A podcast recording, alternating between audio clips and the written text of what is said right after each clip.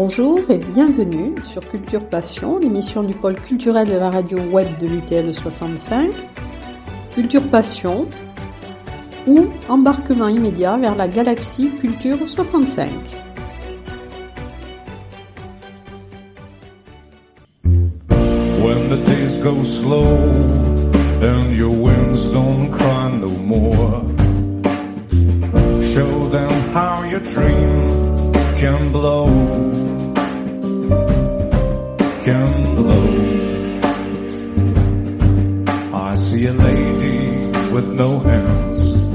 She wears a curse and she stands with a weary voodoo story that she hopes to be a beauty the end.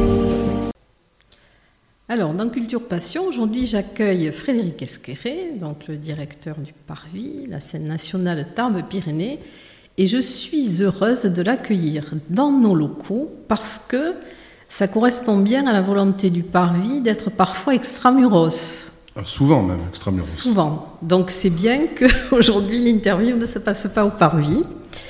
Alors on va parler de, de beaucoup de choses, mais avant de parler de, de l'été culturel et de la saison 2022-2023, euh, j'aimerais bien que vous nous parliez peut-être un peu du bilan de, de l'année précédente.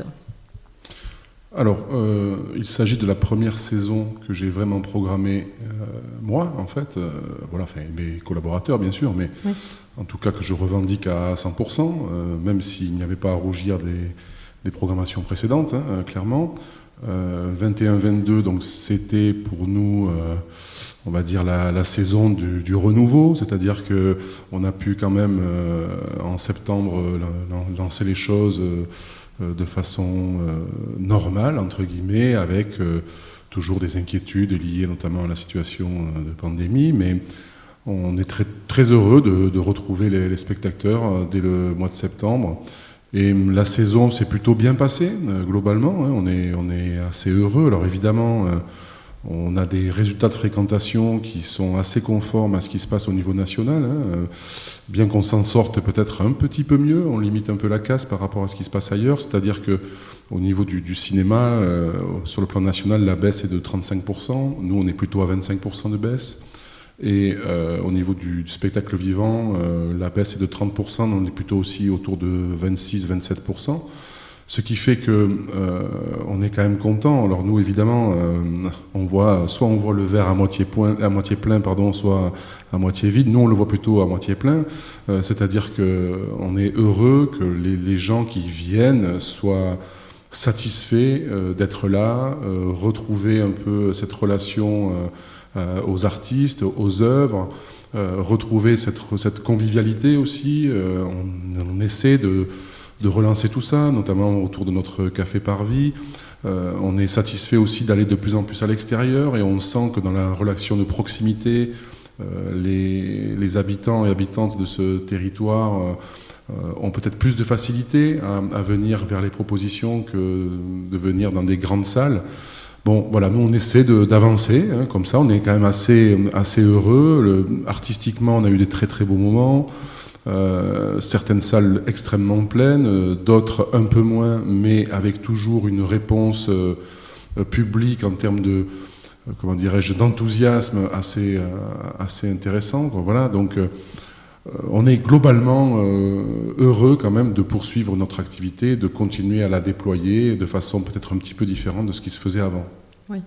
Alors cette année, bon, il y a en plus le, le retour des places numérotées dans le, pour les spectacles, ce qui n'était pas le cas euh, dans la saison précédente, Oui, oui, en fonction bien de la pandémie. Alors voilà, c'est-à-dire que quand on a lancé la saison, on ne savait pas si on aurait encore des mesures de distanciation ou pas. Donc on avait choisi de ne pas numéroter les salles. Euh, on s'est dit bon, que cette année on renumérotait euh, parce que c'est vrai que c'est difficile pour les, personnes qui souhaitent absolument avoir des très bonnes places de venir très très tôt par rapport à, à, l'heure euh, de démarrage du spectacle. Euh, donc on a choisi de, effectivement de renuméroter en, se disant que si jamais on de, de redemandait de, distancier, eh bien on dénuméroterait et puis tout, tout simplement, voilà. Mais oui, on est revenu à ça. Je pense que c'était une attente aussi des abonnés, quoi. Donc euh, Moi, ce que je dis aussi, c'est que un théâtre de service public comme le nôtre ne doit pas être un théâtre réservé à des abonnés. ce qui, je, tiens aussi à ce qu'on on puisse fréquenter ce lieu de façon plus ponctuelle, peut-être parfois à la dernière minute. puis on sent que c'est aussi un peu l'évolution du, comportement des spectateurs. Donc euh, on va faire attention de faire en sorte à ce que les, gens qui viennent en dernière minute puissent aussi accéder à nos salles. Voilà. Donc euh, c'est un jeu d'équilibre un peu subtil. Euh, l'idée c'est effectivement de contenter les fidèles et c'est les gens qui nous soutiennent depuis longtemps, c'est-à-dire les abonnés qui, viennent plusieurs fois dans la saison, sans se couper d'un public plus ponctuel, plus occasionnel. et voilà, c'est un peu le le jeu, euh, en tout cas, euh, qu'il faut qu'on arrive à, mener. Quoi, voilà. Alors j'ai vu que dans le, la saison, euh, et on va peut-être parler de l'été culturel avant, mais que dans la nouvelle saison, alors j'ai vu que vous aviez un édito qui était très engagé. Je sais pas. Que j'ai trouvé engagé, oui, engagé. Je ne sais pas s'il est engagé. En tout cas, c'est, il est. vous savez, quand on, c'est pas facile hein, d'écrire un éditorial. Moi, je pense que ce qui est important, pour moi, la meilleure politique de communication, c'est les contenus de, la programmation. Voilà. Donc, euh, euh, je pense que la, programmation, elle parle d'elle-même. Quoi. Maintenant, essayer d'éditorialiser, euh, c'est toujours un exercice un peu complexe, surtout dans la situation dans laquelle nous sommes. C'est-à-dire que moi, je me retrouve à, à écrire un éditorial entre deux tours d'élection présidentielle, dans une période où on sait que la guerre est aux portes de l'Europe, enfin à nos portes. On sait que la pandémie est toujours là, quoi qu'on en dise, hein, même si on en parle moins. Euh, donc c'est vrai que euh, quand on se pose pour se dire bon mais qu'est-ce que j'ai d'intelligent à raconter, eh bien, pour moi, c'est difficile de faire abstraction de tout ça. Donc oui, effectivement, dans ce contexte-là, je parle de liberté, euh, euh, je parle d'altérité, je parle de convivialité dans cet éditorial parce que c'est ce, que, qui me touche et ce que je crois euh, profondément aujourd'hui comme étant essentiel et important. Voilà. Donc, encore une fois, moi, je, considère que la, prise de parole politique, c'est les artistes qui, qui la portent. Voilà. Euh, c'est pas pas nous euh, programmateurs. Nous encore une fois, euh, on est dans une institution qui a une mission de service public. Et l'idée, c'est de s'adresser au plus grand nombre, à tout le monde, et de pas fermer les portes. voilà, maintenant, ça ne veut pas dire qu'on ne peut pas non plus revendiquer ou en tout cas affirmer certaines choses qui nous semblent aujourd'hui essentielles. Voilà, c'est ce que j'ai essayé modestement de faire dans cet éditorial. Oui, j'allais d'ailleurs euh, revenir sur ces trois mots, trois euh, maîtres mots, donc la liberté, euh, l'altérité et la convivialité, puisque c'est ce que vous avez voulu dans, cette programmation.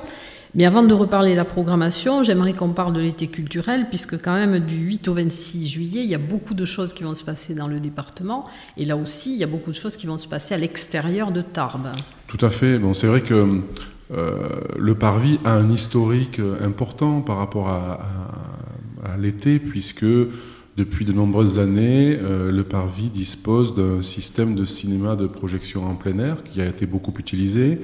Euh, il y a eu plusieurs opérations, il y a quelque chose qui s'appelait la toile filante à un moment donné, euh, donc ça c'était bien avant que je n'arrive bien sûr. Et puis l'année de mon arrivée, on était donc en sortie de pandémie et l'État, le ministère de la Culture, a lancé le programme de l'été culturel, l'idée étant de renouer avec des publics qui avaient été coupés complètement de nous pendant des mois et des mois, et notamment euh, les, publics les plus éloignés ou, empêchés, euh, c'est-à-dire les populations des quartiers prioritaires, c'est-à-dire le milieu rural, etc. Donc nous, comme, il y avait déjà cette habitude euh, existante au Parvis, on a un peu fait un mix de tout ça euh, pour proposer euh, notre été culturel qui regroupe à la fois des activités, on va dire, de pratique en direction notamment de la jeunesse, avec des ateliers autour des, des, arts plastiques, autour du cinéma et autour du spectacle vivant et euh, également euh, une dizaine de soirées, euh, tout public, autour de la thématique de la fête, toujours, c'est toujours ça, c'est les retrouvailles, la convivialité. donc il me semble qu'il y en a 10 ou 11 de mémoire de soirées, donc il y en a 8 ou 9 qui sont des soirées articulées autour d'une proposition musicale et d'une proposition de, de, projection cinéma. Ces soirées-là sont gratuites, en en accès libre. On a une soirée spécifique au tiers-lieu Le Lien à Ibos, qui est une soirée avec la compagnie d'Elle, qui est une compagnie qui est issue des arts du cirque, qui travaille beaucoup dans l'espace public, de Yael Antoine, qui est artiste complice du Parvis, et qui donc propose son spectacle Liesse en plein air aussi au lien à Ibos, je crois que c'est le 17 juillet. Et puis, on va dire, la soirée un peu... la seule soirée payante qui, va être aussi un, sommet, un, temps, fort, pour nous, c'est la venue donc d'André Manoukian, qui jouera donc en plein air dans la vallée du Riomajou au-dessus de Saint-Lary, si le temps le permet bien sûr, avec un repli euh, en cas d'intempérie dans une salle à, Saint-Lary. Donc ça c'est vrai que euh, c'est un moment fort pour nous qui va intervenir donc, le 19 juillet. Oui, effectivement c'est un temps fort. Alors pour en revenir donc à la, la programmation, par rapport à la dernière, donc j'ai vu qu'il y avait moins de temps fort, enfin il y en a deux qui demeurent, ce sont les lumineuses et le, le grand jeu. Le grand jeu. Et ensuite, alors j'aimerais bien que vous nous parliez de, cette, de ce temps fort euh, qui est avec, euh, qui porte un nom anglais, bien que ce soit basque. Alors j'aimerais bien que vous nous parliez de Walk in the Basque Side. Alors, euh, c'est vrai que la situation géographique de notre département et donc de notre structure au sein de ce département fait qu'il y a quand même des liens extrêmement forts, historiques et géographiques avec l'Espagne. Euh, donc ça, c'est évidemment c'est un fait euh, qu'on ne peut pas ignorer. Et euh, on s'est dit cette année, alors c'est aussi des opportunités de programmation, hein, on s'est dit tiens, ça serait bien qu'on fasse un focus, non pas sur l'Espagne en général, ou sur la Catalogne, parce que ça a déjà été fait par le passé. On s'est dit, tiens, ça serait bien de faire un focus sur le Pays basque, donc nord et sud, euh, et euh, il se trouve que nous avons choisi euh, de coproduire, puisque ça fait partie aussi de nos missions, que de mettre de l'argent en production pour les compagnies. On a choisi de coproduire deux projets très différents. Le premier, c'est Bilaka. Bilaka, c'est un, collectif de, danse et, musique traditionnelle du Pays Basque qui a, créé un spectacle de danse qui s'appelle Guernica euh, avec euh, Martin Ariag, Martin Ariag qui est un grand chorégraphe de danse moderne et qui travaille beaucoup euh, avec le ballet Malandin Biarritz, donc qui est déjà venu plusieurs fois, qui a présenté ses, ses créations ici. Donc c'est vrai que c'est la rencontre entre Martin Ariag et ce collectif pour faire une espèce d'hommage donc à la tragédie de Guernica qu'on connaît bien par le tableau de Picasso et qui ont fait donc une traduction chorégraphique euh, très très belle, hein, euh, avec cinq musiciens au plateau, cinq danseurs, dans une énergie euh, folle. C'est vraiment un très très beau projet. Donc quand on a coproduit celui-là, derrière j'ai rencontré Shimon Fuchs, qui est un, un metteur en scène donc basque qui est installé lui au Pays Basque Nord à Saint-Jean-de-Luz et qui travaille beaucoup avec Arte Drama qui est un, autre collectif qui justement est à Guernica donc dans les Pays Basques Sud et donc ils font depuis plusieurs années des coproductions à deux compagnies euh, autour de, textes contemporains, euh, autour de problématiques extrêmement actuelles, euh, de, donc liées à, l'histoire et à la, vie de, ce territoire particulier que le Pays Basque.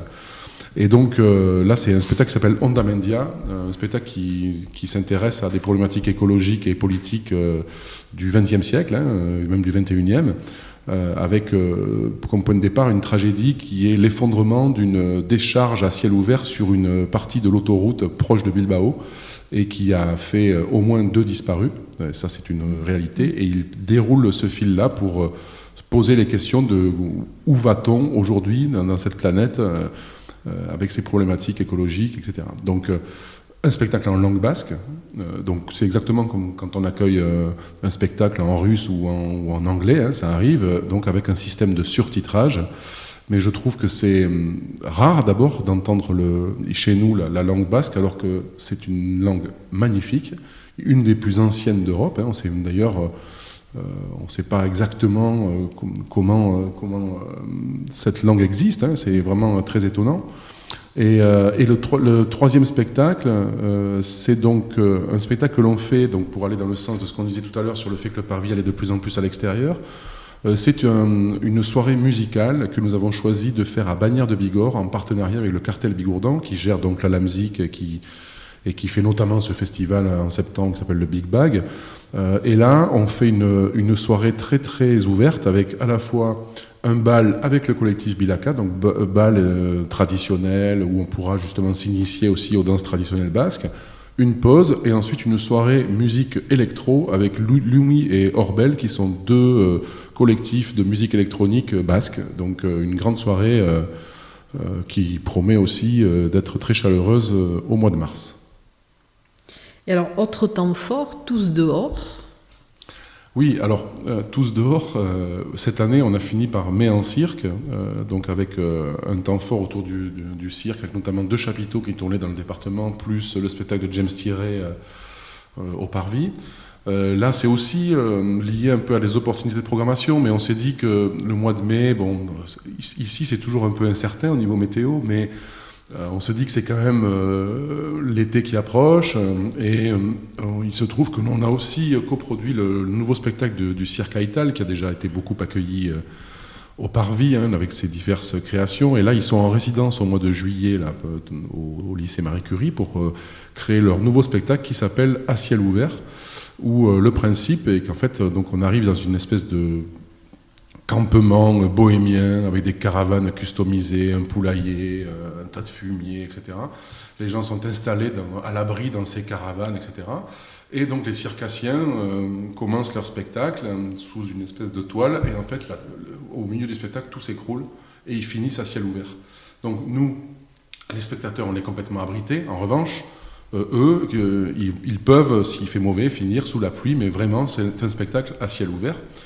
Et euh, du coup, j'ai cherché à trouver des, propositions complémentaires euh, pour essayer de se dire, bah, tiens, ça serait bien qu'on passe le mois de mai dehors, en espérant encore une fois que la météo soit avec nous.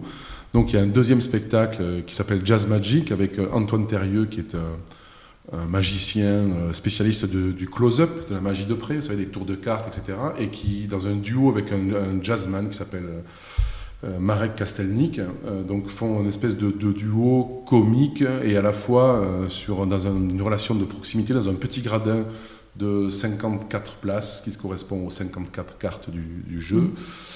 Et donc ce, dispositif sera aussi installé en plein air dans 7 ou 8 communes du territoire, avec à chaque fois une solution de repli en cas d'intempérie. Et on finit euh, avec euh, Nicolas Heredia, qui est aussi artiste associé du artiste complice du, Parvis, qui a déjà présenté deux spectacles cette année, qui en présente deux la saison prochaine, dont celui-là, L'Instant T, euh, qui va se jouer place de Verdun, où en fait il nous propose d'observer la ville et ses mouvements pendant une heure, une heure quinze. Donc on s'installe dans un gradin et on a l'impression qu'il ne se passe rien. Et en fait, il se passe plein de choses. Et c'est très, très, très intelligent, très bien fait. J'en dis pas plus parce que sinon je dévoilerai euh, un peu trop du spectacle. Mais voilà, c'est vrai qu'on a ces, ces, trois temps euh, qui vont se jouer en extérieur et qui vont composer ce, ce temps fort euh, tous dehors.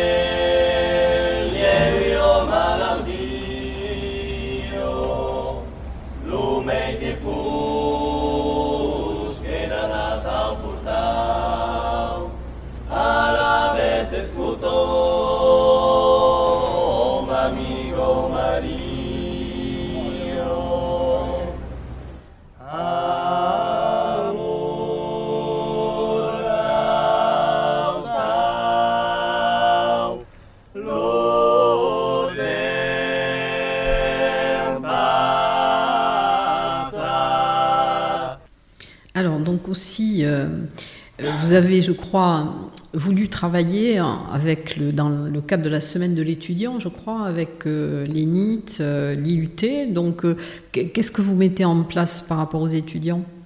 Alors, il se trouve que le campus est en train de se structurer, puisque donc, euh, vous l'avez dit, hein, l'école nationale d'ingénieurs, l'IUT, le CRUS sur place. Euh, euh, donc, ils essaient effectivement de, de, faire en sorte que ce campus soit véritablement un campus à part entière, comme il y en a un à Pau, par exemple.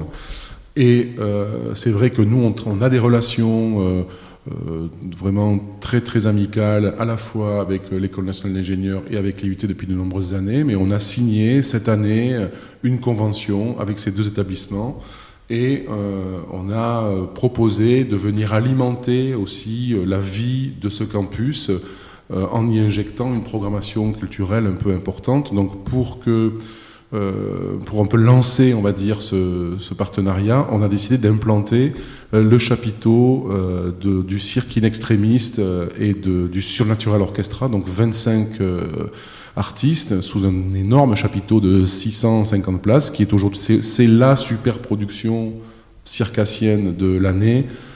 qui jouera chez nous juste avant de partir au Festival international Circa à. Hein.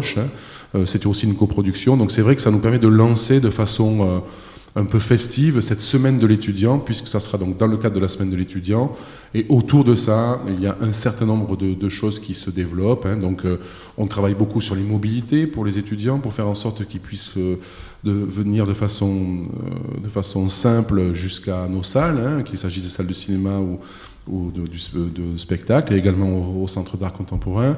Euh, l'idée, c'est qu'on leur propose des ateliers aussi de pratique artistique, et autour de la semaine de l'étudiant, on est en train de construire le programme avec eux pour justement ne, pas seulement arriver avec des programmations clés en main, mais essayer de les construire aussi avec les étudiants avec notamment une, une soirée euh, musicale, euh, festive, DJ, etc., qui, qui, est en train de se profiler sous le chapiteau de, euh, des circassiens dont je parlais tout à l'heure, euh, et donc une programmation qui s'établit avec les étudiants. Et après, tout au long de l'année, euh, on va, on va, proposer des spectacles dans l'établissement, comme on va aussi dans, certains établissements scolaires, avec des, des, formes adaptées, et puis bien sûr de l'action culturelle tout au long de l'année. Voilà. Alors au niveau accessibilité aussi, bon, vous poursuivez dans votre votre travail dans ce domaine. Hein. Et vous parliez, alors le jour de la présentation officielle de la saison, de gilets vibrants. Qu'est-ce que sont les gilets vibrants? Alors, euh, c'est vrai que euh, quand on parle d'accessibilité, souvent les gens résument ça à des personnes qui sont en fauteuil roulant et qui ont besoin d'accéder aux salles. Alors ça, de toute façon, c'est une obligation dans tous les services publics, dans tous les lieux, que de pouvoir être accessible aux personnes à mobilité réduite. Sauf que pour nous, l'accessibilité, c'est pas que les PMR, euh, c'est également euh, toutes les, toute forme de handicap. Donc, euh, il y a des spectacles que l'on dit naturellement accessibles. Par exemple, on peut se dire que tous les spectacles de musique sont naturellement accessibles pour les personnes, pour les, pour les personnes aveugles, par exemple, qui peuvent tout à fait profiter d'un concert. De la même façon, des spectacles extrêmement visuels, on peut dire qu'ils sont naturellement accessibles pour des personnes en situation de surdité. Bon, euh, une fois qu'on a dit ça, on essaie euh, derrière, nous, d'avoir à la fois des, des, matériels et euh, des œuvres adaptées pour les différentes situations de handicap. Par exemple, on a des spectacles en LSF pour les personnes sourdes, des, des spectacles en audio-description avec des casques, avec vraiment une bande spécifique pour les personnes aveugles et malvoyantes. Et à côté de ça, au cinéma, on a équipé d'un système Toavox, euh, donc qui permet, en fonction de, la nature de son handicap, d'accéder euh, à l'adaptation des œuvres. Et là, nous venons d'acheter, comme vous l'avez dit, ce qu'on appelle des gilets vibrants. Ça, c'est pour les personnes euh, sourdes, qui en fait peuvent participer à un concert. Alors ça, ça marche sur des concerts très amplifiés. Hein. C'est-à-dire que ça ne marche pas sur l'orchestre du Capitole. Hein. mais en revanche, dès qu'on est sur des musiques amplifiées, c'est un système où c'est un gilet, comme, si, comme un je sais pas, comme un gilet pare-balles, si vous voulez, voyez, ça, qui, qui s'enfile, ou un gilet de secours, voyez, euh, qui, quand, on, quand on fait de, du bateau, par exemple. Et en fait, c'est équipé de capteurs euh, qui vibrent au son, enfin, qui amplifient en fait les vibrations euh, de la musique. C'est-à-dire que donc on sait que par exemple les, les basses, ça, ça, résonne et ça vibre énormément, et donc c'est étonnant. Hein. Même quand on est entendant, c'est très étonnant à, Vous l'avez essayé à, essayer, oui, oui j'ai essayé ça. Donc en fait, ça, ça permet en fait, mm. aux, personnes en situation de surdité de ressentir la musique. Voilà, c'est de par, par la vibration. Voilà. Alors vous savez que euh, moi, ça m'est arrivé hein, par le passé euh, d'accueillir des sourds euh, qui venaient non pas dans le, dans le public, mais qui, qui s'installaient sur le plateau de théâtre. Vous savez que c'est souvent des planchers en bois, et en posant les mains aussi, ils ressentent les vibrations, mm. et puis de toute façon, ils ont, ces sens-là sont décuplés mm. chez eux. Et donc, du coup, c'est de façon très sensible, ils arrivent euh, finalement à profiter aussi euh, de la musique par ce biais-là. Donc c'est une première, on va tester. Et puis ce qu'on s'est dit aussi, c'est que nous, on a on va pouvoir proposer ça sur 5 ou 6 rendez-vous dans l'année, mais j'en ai déjà parlé à Pierre Domingès de la GESP et euh, euh, donc à nos amis du cartel Bigourdan. Euh, on leur a dit que bien sûr que s'ils voulaient tester sur des concerts ce dispositif, on leur prêterait avec joie les, les, gilets pour qu'ils puissent en faire bénéficier leur public. Oui, c'est très, très, bien. C'est une, une initiative enfin, qui est, dont je n'ai pas entendu parler jusque-là. Je pense que c'est peut-être une première. Hein. Les gilets vibrants? Oui. Alors, c'est vrai que ce qu'il faut se dire quand même, c'est que c'est un équipement qui est très cher. Mm. Euh, donc ça veut dire qu'il faut aussi euh, avoir les moyens d'acquérir ce, type d'équipement. Donc il se trouve que euh, le programme accessibilité a été soutenu financièrement, beaucoup par la DRAC, mais le département nous a aussi accompagnés là-dessus pour nous permettre justement de l'acquisition de ces matériels. Et euh, là, du coup, c'est vrai que je suis d'accord avec vous, c'est pas extrêmement répandu, hein, mais c'est surtout répandu euh, dans les lieux de musique actuels. C'est-à-dire qu'il y en a certains qui ont vraiment ces, dispositifs-là, ou dans les gros festivals, par exemple, euh, où ils permettent, ils ont 4-5 gilets comme ça à mettre à disposition. Donc nous, c'est ce qu'on va faire. On va, je ne sais plus combien on, en achète, 3 ou 4, ce qui nous permettra donc de, de faire profiter de quelques personnes de ce dispositif. Oui, c'est très bien. Alors, dans les temps forts de, cette saison, il y a quand même quelques. Il y a de grands événements, mais il y a aussi quand même euh, Renaud Capuçon qui va jouer avec l'orchestre de, de, Bordeaux. Bon, il y a Philippe Toreton aussi qui va être, euh, qui va être là. Il y a quand même. Bon, après, il y a, il y a la Féline, Belin, enfin, il y a, d'autres choses. Hein. Mais c'est vrai que au niveau de peut-être du, classique d'orchestre symphonique, il me semble que dans cette programmation, il y en a peut-être un petit peu plus. Alors, est-ce que ça correspond à un souhait aussi du public? Non, mais écoutez, en fait, euh, euh, pour le coup, l'année dernière, on a accueilli euh, l'OPPB, l'Orchestre national de Bordeaux-Aquitaine, l'Orchestre du Capitole, là, sur la saison en cours, donc on en avait trois. La saison qui vient, il y en a trois aussi finalement. C'est-à-dire qu'on a euh, l'Orchestre national de chambre d'Aquitaine, euh, donc avec 45 musiciens euh, sous la direction de Renaud Capuçon, comme vous l'avez dit. On a à nouveau l'OPPB avec Ibrahim Malouf. et, on a, et on a l'Orchestre du Capitole avec David Frey. Donc c'est vrai que ça en fait trois. comme l'année dernière, donc je pense que oui, il y a une il y a, comment dirais-je, une appétence du, du, public euh, tarbé aux Pyrénéens et plus largement, euh, certainement, euh, en tout cas tous les gens qui viennent, je crois, apprécient beaucoup ces concerts-là. Maintenant, encore une fois, nous, on, est un lieu pluridisciplinaire, donc une programmation, c'est un jeu d'équilibre, hein. c'est-à-dire que quand on est un lieu comme nous, qui devons à la fois programmer de la danse, du théâtre, du cirque, toutes les musiques, en faisant attention aussi à ce qui se passe autour. C'est-à-dire que, euh, encore une fois, je parlais de Pierre Domingès tout à l'heure, mais il y a, une, une, SMAC à Tarbes, donc l'idée c'est que on essaie de ne pas se, concurrencer, mais de travailler en bonne intelligence. Euh, il y a des structures à, Pau aussi qui font de la programmation, notamment Espace Pluriel.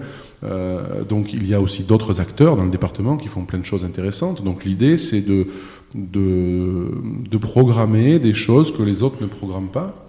Euh, ou alors, si on fait des choses que les autres programment aussi, ben on les fait ensemble. Voilà.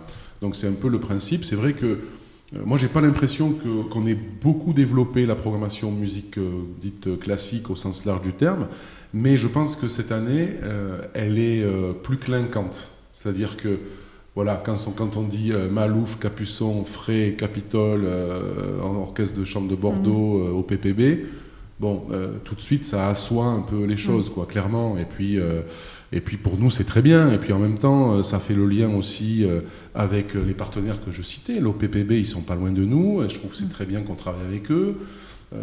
David Frey développe l'offrande musicale, qui est un beau festival.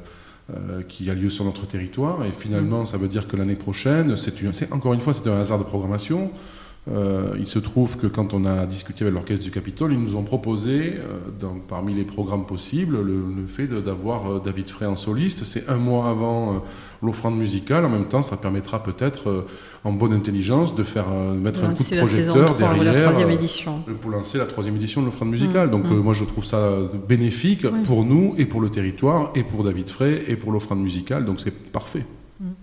Alors vous avez voulu aussi de, de l'humour cette année, peut-être parce qu'on sortait d'une année un peu difficile, parce qu'il y a plusieurs spectacles d'humour, il y a des choses aussi très, très joyeuses. Oui, oui, mais c'est vrai que je pense qu'on on a, on a envie de... On a besoin, je crois, aussi de ça. Euh, C'est-à-dire que dans les, dans les spectacles vraiment estampillés, humour, on a le- Les Gros Patinent Bien, qui est le, le spectacle qui vient d'avoir le, Molière du théâtre public euh, à la dernière cérémonie, avec euh, Pierre Guillois et Olivier Martin-Salvin. Ça, c'est absolument savoureux, c'est très drôle, et on est très heureux de les avoir pour deux jours. On a le retour de Jérôme Rouget, qui a présenté la saison avec nous à nouveau, euh, avec son nouveau spectacle en cas de péril imminent. Là aussi, c'est un partenariat intéressant avec Tarbansen, puisque ce spectacle, un peu comme Franito l'année dernière, figure à la fois dans la saison du Parvis et dans la saison du Théâtre des Nouveautés. Donc ça aussi, je trouve ça euh, intelligent parce que ça nous permet de mélanger les publics, de, de, et puis de, de qualifier un peu ce qu'on est en capacité de faire ensemble. C'est toujours pareil, moi ce que je dis à aux différents partenaires, c'est il ne faut pas qu'on se focalise sur ce qui nous différencie, mais qu'on réfléchisse à ce qui peut nous rassembler.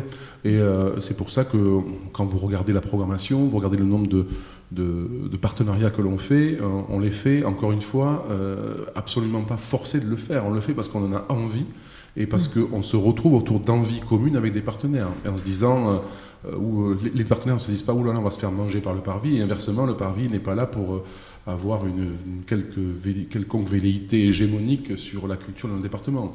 Nous, ce qui nous intéresse, c'est que, euh, que la mayonnaise prenne, quoi, et que aujourd'hui, quand on sait que euh, c'est difficile hein, de retrouver euh, le public. euh, euh, je, je- cite souvent Patrice Chéreau qui disait L'avenir, c'est du désir, pas de la peur. Quoi. Et ça, je- j'aime beaucoup cette citation. Et je crois que euh, notre objectif aujourd'hui, à toutes et tous, hein, tous les acteurs et actrices dans- du milieu culturel et artistique, c'est de, faire en sorte de redonner le désir aux gens de venir euh, découvrir nos propositions, que ce soit celle du Parvis ou celle des autres, euh, d'aller au Festival de Gavarnie cet été, à Jazzalus, euh, euh, et, d'aller sur la saison de Tarbansen, d'aller découvrir la programmation du Paris, d'aller un peu partout à la GESP, etc. C'est ça qui est intéressant, et que les gens viennent au cinéma. Alors évidemment, je préfère qu'ils viennent sur de l'art et essai que sur des blockbusters américains, mais c'est pareil. Moi, je, discutais avec le, le directeur du CGR.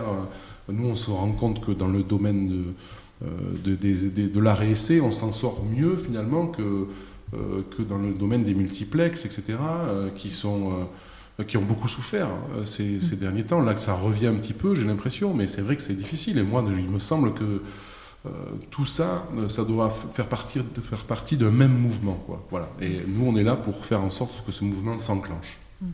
On est quand même un département où il se passe beaucoup de choses sur le plan culturel. Oui, oui, c'est vrai, c'est un département très riche, hein, ça je suis d'accord, Euh, en sachant que je trouve que par rapport à d'autres départements d'Occitanie, il y a des départements où il y a encore plus de festivals qu'ici, hein, mais justement, la qualité du département des Hautes-Pyrénées, c'est que la programmation ne se focalise pas sur l'été. C'est-à-dire, effectivement, il y a des grandes, des grandes manifestations l'été, je viens de les citer, Gavarnie, Jazzalus, etc. Mais ce qui est intéressant dans ce département, c'est que tout au long de l'année, euh, il y a beaucoup d'opérateurs qui euh, font une programmation qui se déploie tout au long de l'année, qu'il s'agisse de services culturels municipaux, euh, à Lourdes, à Bagnères, de, lieux comme la Maison de la Vallée à Luce, etc. C'est vrai qu'il y a vraiment une programmation tout au long de l'année, et, ça, forcément, c'est très intéressant pour le territoire. Et alors au niveau, puisque le- les abonnements ont commencé, je crois, le, le 17 juin, vous en êtes où à peu près pour cette nouvelle saison? On en est où en termes de, de remplissage Oui, on- ouais. il y a- il- Pour l'instant, aucun spectacle n'est complet. Ça part bien, on est, on est satisfait. hein. Dernière- en fait, on n'a pas de, de Mais au niveau de- des abonnements Mais on n'a pas de point de comparaison, c'est-à-dire que l'année dernière, on a, on a ouvert en septembre, donc euh, la, Oui. la campagne d'abonnement était extrêmement courte. Il y a deux ans, ben, il n'y a pas eu de campagne d'abonnement, donc il faudrait qu'on remonte à il y a trois ans euh, pour, savoir, pour avoir un point de comparaison. Donc par rapport à il y a trois ans, c'est moins bien, par rapport à l'année dernière, c'est mieux. Donc euh, après, c'est difficile d'avoir un chiffre euh, fiable. Je pense qu'on pourra vraiment euh, s'en rendre compte à la mi-septembre, puisque là, on a une première campagne qui se développe jusqu'au 15 juillet. Et ce qu'il faut se dire, c'est que pour l'instant, on ne, on ne vend que des places à l'abonnement, mais à partir de mardi prochain, donc du 5 juillet, si je ne dis pas de bêtises, on à ouvre partir les du 7, non? Dans, ma tête c'était le 5, mais c'est peut-être le 7. Euh, on, ouvre les places, les ventes de places à l'unité. Donc euh, là, on va voir aussi. Et c'est vrai qu'on aura un, bon point euh, de, comparaison, je pense, à la mi-septembre par rapport à ce qu'on a fait l'année dernière. En tout cas, c'est comme, comme tout. Hein. Vous savez, on a, vous l'avez cité, on a cité quelques noms. Vous avez cité Toreton, Podalides, Bertrand Belin, etc., François Morel ou d'autres. Donc c'est vrai que on le sait, euh, ce sont ces spectacles qui euh, sont un peu des locomotives pour le reste de la saison. Donc euh, nous, l'intérêt, c'est que ces spectacles ne se remplissent pas trop vite, parce que sinon, justement, après, ça veut dire que les gens oublient le reste. Alors que si ça se remplit petit à petit, ça permet de porter le reste de la saison. Donc là, ce que je peux vous dire, c'est qu'à l'heure à laquelle on parle, aucun spectacle n'est complet. Donc ça, pour nous, c'est très positif. encore une fois, comme je le disais tout à l'heure, j'ai pas envie qu'on euh, quand on dit qu'on veut être une scène accessible à tous, etc., si on, devient un théâtre réservé à des abonnés, ça veut dire qu'on ne remplit pas notre mission. Donc c'est très bien, plus il y a d'abonnés, mieux on se porte parce que ça nous fait une assise et euh, un, public fidèle qu'on a envie de, continuer à fidéliser et à chouchouter, entre guillemets. Mais en même temps, euh, on a besoin aussi de s'ouvrir, d'élargir les publics et de s'ouvrir à un public plus, plus large et important. Donc c'est positif que tout ne soit pas complet encore. Voilà. Mais euh, on est plutôt content de la façon dont ça démarre. Évidemment, euh, ça encore une fois, euh, ça démarre moins bien que 5 ans en arrière.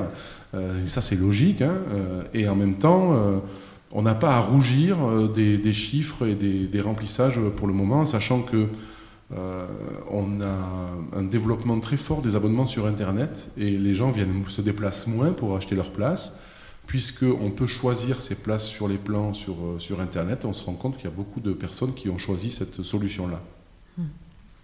Et alors, est-ce que cette programmation euh, vous a apporté excitation et exaltation? Alors oui, bien sûr. Après, euh, je vois que vous faites référence au premier mot de l'éditorial, mais c'est toujours, bien sûr, c'est quand même ce qu'il y a de, d'intéressant et d'excitant, de, justement, dans une, quand on dirige une structure comme celle-là. C'est justement de réfléchir à, la façon dont on construit une saison. Et encore une fois, construire une saison, c'est pas enfiler des perles sur un collier. Quoi. C'est, euh, euh, il y a aussi une forme, il y a aussi des logiques, des spectacles qui se répondent, des thématiques, euh, parfois des fils rouges, des choses que l'on, que l'on déroule. Il y a aussi des équilibres entre les disciplines, des équilibres aussi par rapport à nos missions entre des compagnies qui sont issues de ce territoire, parce que on dit souvent que les scènes nationales sont hors sol ou euh, coupées des artistes qui vivent sur leur territoire. Sauf que c'est pas dans les missions des scènes nationales de programmer les, artistes du territoire. En revanche, c'est dans ces missions que d'y faire attention. Donc là, c'est pareil. Cette année, vous avez quand même trois ou quatre compagnies qui sont issues des Hautes-Pyrénées, et, vous en avez, euh, je pense, 25 ou 30 qui sont issues de la région d'Occitanie. Donc ça veut dire que il y a aussi ces problématiques-là, et ça c'est très important. Aujourd'hui, on parle de problématiques écologiques, euh, faire attention à notre empreinte carbone, etc. Eh bien, euh, quand on programme une compagnie internationale comme la Batcheva Dance Company, euh, moi je me refuse à programmer ça tout seul. Il y a une époque où les directrices et directeurs de scène nationale se tiraient la bourre en disant ah ben moi j'ai tel artiste et j'en ai l'exclusivité l'année prochaine. Ça, je pense qu'il faut arrêter ça. C'est-à-dire que quand on fait venir une compagnie d'Israël, ce qui est le cas, euh, eh bien, euh, moi, on, a calé ça avec la scène nationale de Bayonne, avec la scène nationale d'Albi, et du coup, la compagnie, euh, elle vient une fois en avion, mais elle fait deux représentations à Bayonne, après elle vient en train jusqu'ici, elle fait deux représentations à table, après elle part à Albi en train. Vous voyez ce que je veux dire? Donc, Et là, c'est de la même façon que programmer des compagnies de la région Occitanie, c'est aussi une responsabilité écologique aujourd'hui, pas qu'une responsabilité artistique. Donc euh, on travaille beaucoup là-dessus et on a une vraie responsabilité là-dedans dans les, jours, les mois, les années qui viennent. C'est très important. En tout cas, merci Frédéric Esqueré pour ce temps consacré à, euh, à l'interview. Et puis bon, ben on va on va attendre dans le début de la saison, mais d'abord on va s'intéresser à l'été culturel. Merci. Bonne journée. À vous aussi.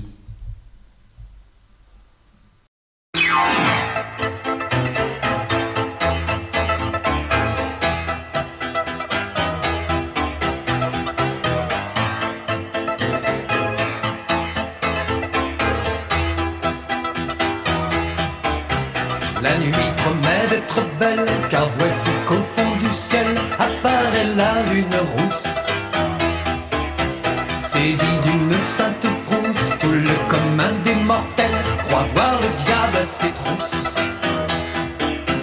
Valet, volage et vulgaire, ouvrez mon sarcophage et vous pages pervers, courez au cimetière, prévenez de ma part mes amis nécrophages.